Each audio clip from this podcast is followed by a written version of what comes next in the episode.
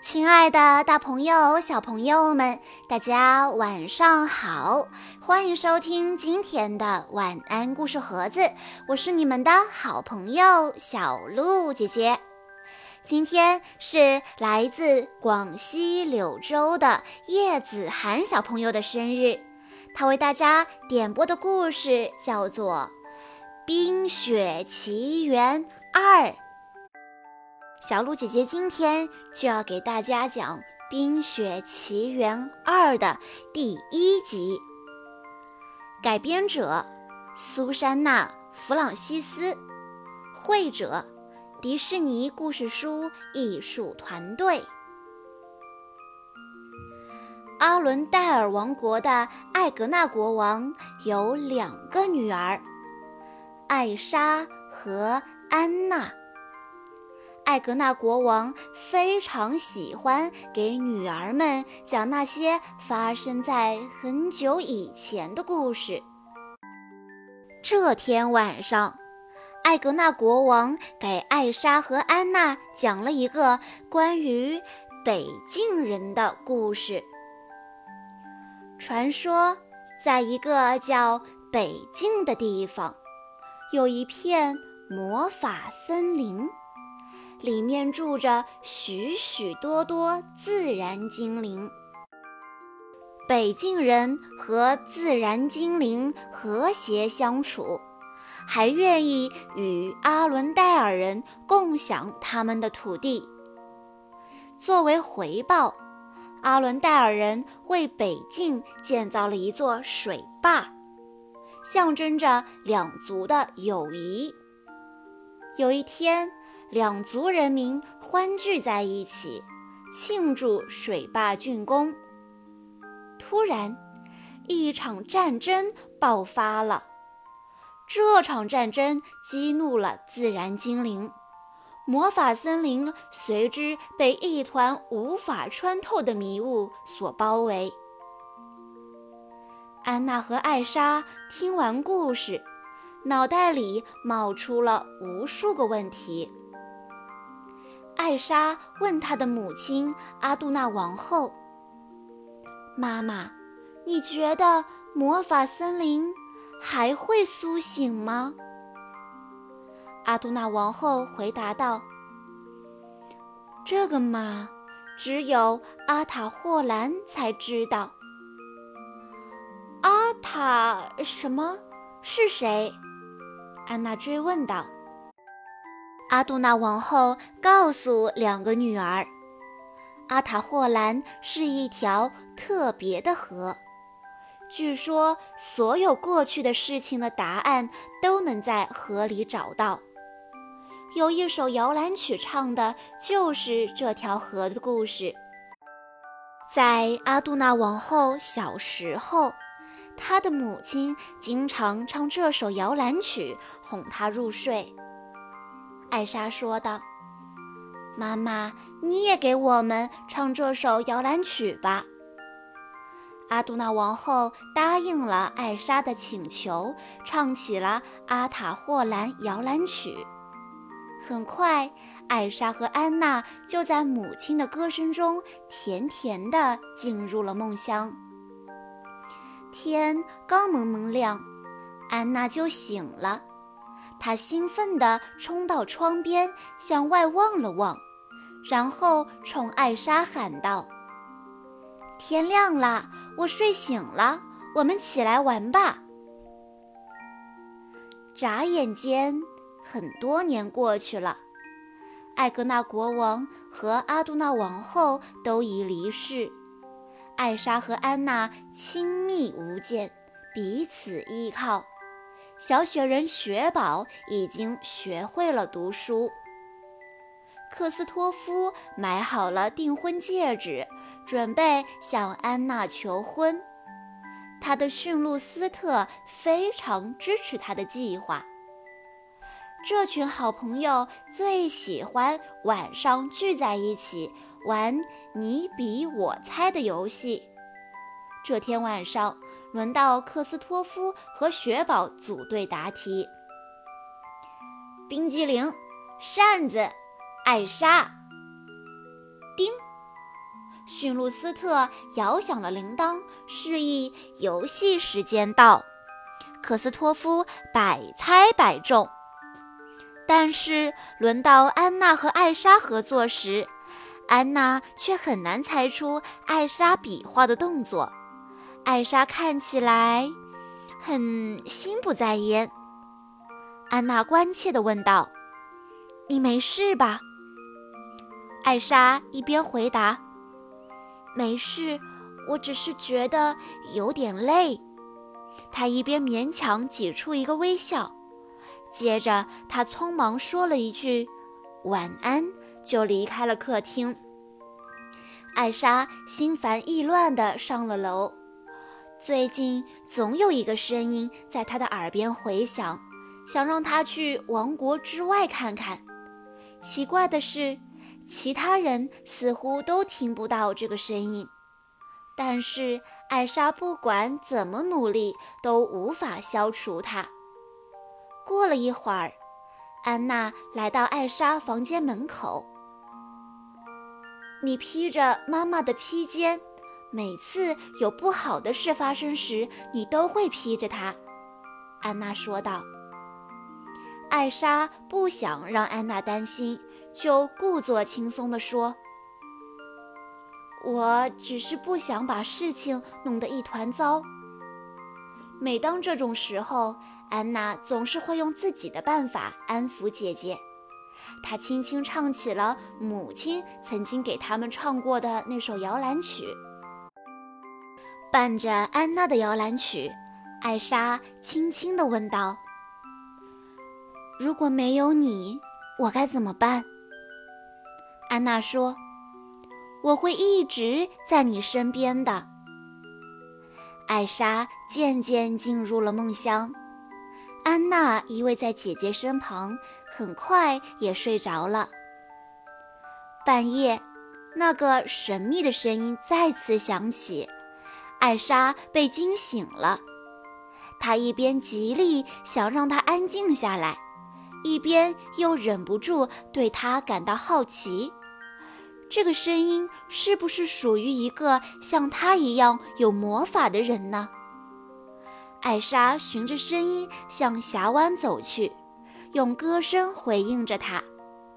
突然，一个想法在他脑中冒了出来，他尝试着施展魔法，将雪花抛到空中。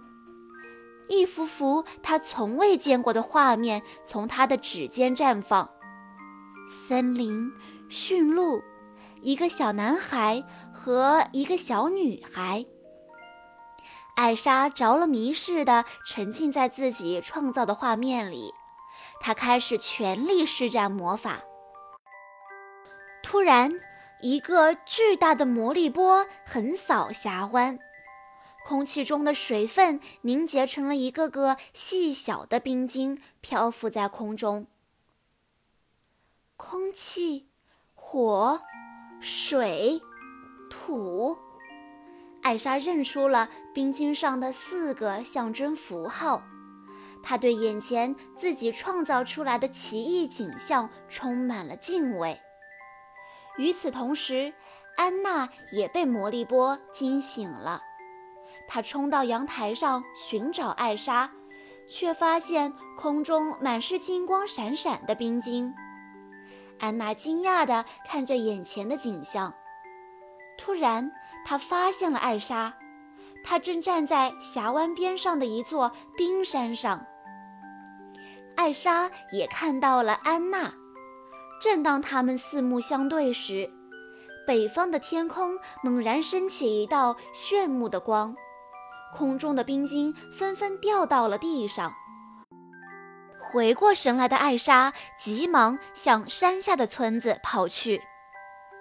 冰晶纷纷掉落，阿伦戴尔王国随之发生了巨变：水停止了流动，火纷纷熄灭，狂风呼啸，村民们被吹出了家门。地面像海浪一样上下起伏，最后大家都安全地逃到了附近的悬崖上。艾莎把神秘声音的事告诉了安娜和克斯托夫。克斯托夫好奇地问：“你听到了很多神秘的声音？”艾莎解释道：“没有很多，只有一个。”安娜不解地问道：“那他说了什么呢？”艾莎继续解释说。那个声音什么也没说，只是向他展示了魔法森林的景象。安娜问道：“他是想逼我们离开自己的王国吗？”艾莎说：“不，他是想保护我们不受伤害。不受什么伤害？我也不知道。”这时。地面再次发出了巨响，但这次是山林地精变成大石头滚下来发出的声音。地精佩比爷爷径直走到艾莎跟前，艾莎和佩比爷爷都感受到了自然精灵的怒气。佩比爷爷说：“自然精灵愤怒的根源在于人类过去所犯的错误。”关于过去，我们现在所知道的并不一定就是真相。既然未来无法预测，那我们就只能去做下一件对的事：穿越魔法森林，找到真相。艾莎知道，要穿越魔法森林，必须先找到那个神秘身影。艾莎对安娜说。这一次我一点都不害怕。佩比爷爷走近安娜，告诉她自己会照顾好村民们，并嘱咐安娜照看好艾莎。安娜承诺道：“我一定不会让艾莎出事的。”黎明时分，安娜、克斯托夫、雪宝。斯特和艾莎一起出发了。他们坐在驯鹿斯特拉着的雪橇上，一路向北，离开了阿伦戴尔王国。他们经过了很多熟悉的地方，继续向未知的远方前行。会认字的雪宝看了很多书，脑子里装满了各种稀奇古怪的知识。他觉得这趟旅行是跟大家分享知识的好机会。你们知道吗？水是有记忆的。还有哦，男人被闪电击中的概率是女人的六倍。克斯托夫，你可要小心喽！雪宝滔滔不绝地说着。夜幕降临，艾莎让克斯托夫停下雪橇。艾莎说。我听到了那个声音。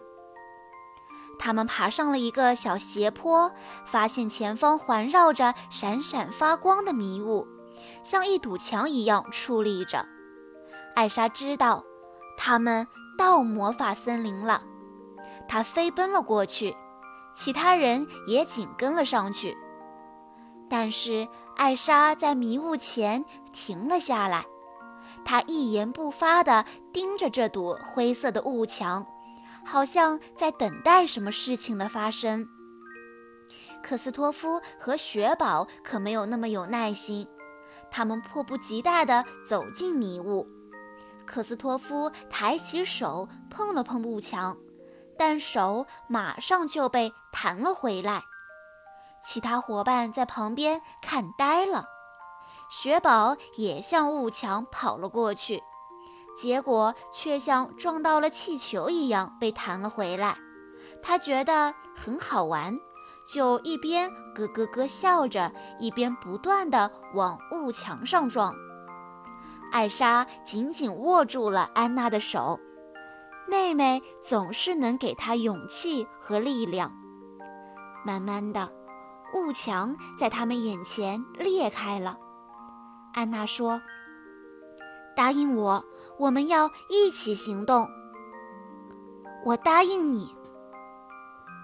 雾气消散，露出四根巨型石柱，当他们走过石柱时，身后的雾墙又重新合上，把大家都关在了魔法森林里。眼前的雾气闪着彩色的亮光，雾墙似乎发生了变化。他们再一次触碰雾墙，这次没有被弹回去，相反，雾墙在推着他们前进，而且越推越快。突然，他们被推出了重重迷雾，来到了一块空地上。克斯托夫问道：“这是怎么回事？”雪宝又摸了摸来时的雾墙，发现它又恢复了弹性。好吧，看来他就是不想放我们出去。艾莎环顾四周，感叹道：“魔法森林真是太美了。”此时的森林正沐浴在柔和的阳光下，大家仿佛走在梦境中一般。四周金黄的树叶闪动着微光，树枝在天空下舒展着，大家不禁放慢了脚步，陶醉在眼前的美景中。小朋友们，《冰雪奇缘二》的第一集讲到这里就结束了。还有第二集、第三集，小朋友们要等着小鹿姐姐哦。在故事的最后，叶子涵小朋友的爸爸妈妈想对他说：“亲爱的涵妹妹，爸爸妈妈希望能一直陪着你，健康快乐的长大。我们是你坚强的后盾，爸爸妈妈永远永远都会爱着你。”好啦，今天的故事到这里就结束了，感谢大家的收听。如果想要收听小鹿姐姐讲的《冰雪奇缘》第一部的故事，可以在关注微信公众账号“晚安故事盒子”之后回复“冰雪奇缘”就可以收到喽。我们下一期再见吧。